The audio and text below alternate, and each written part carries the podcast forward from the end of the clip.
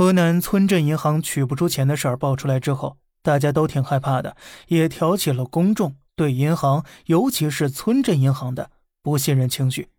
毕竟，对于银行来说，最重要的就是信用了。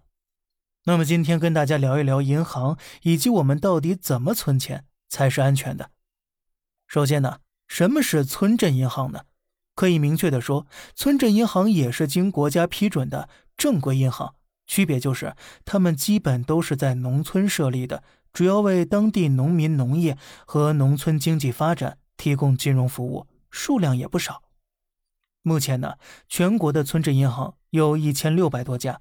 我们都知道，一般这种小银行啊，受众本来就窄，那么为了吸引储户，他们会把利息给的高一些，甚至通过互联网第三方平台吸引一些异地储户。但是，二零二一年存款新规出台之后，异地存款和互联网存款都被叫停了。可是，尝到甜头的他们又不想轻易放弃。于是呢，用自己开发的小程序或者 App 联系到之前的异地储户们，继续吸引资金，吸引他们存款。但是呢，这已经属于违规操作了。河南的事情大部分也是因此而引起的。那么这件事情之后呢，给了我们什么教训？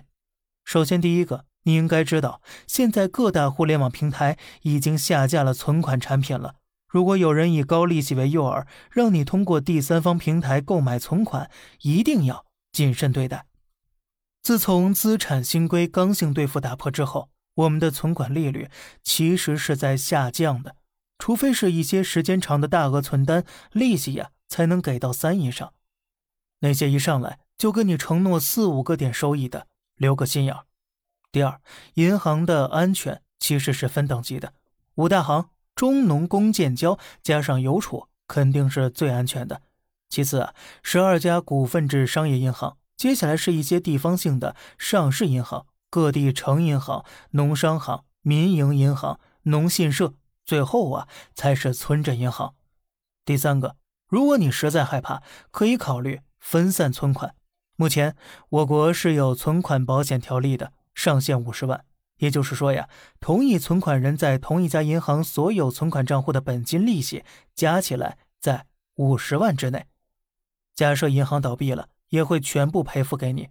那么，如果你的存款超过五十万，可以分几家银行来存。不过前提是呢，是存款，不是你买的理财产品。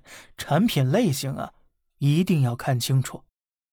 好了，这里是小胖侃大山，每天早上七点与你分享一些。这世上发生的事儿，观点来自网络，咱们下期再见，拜拜。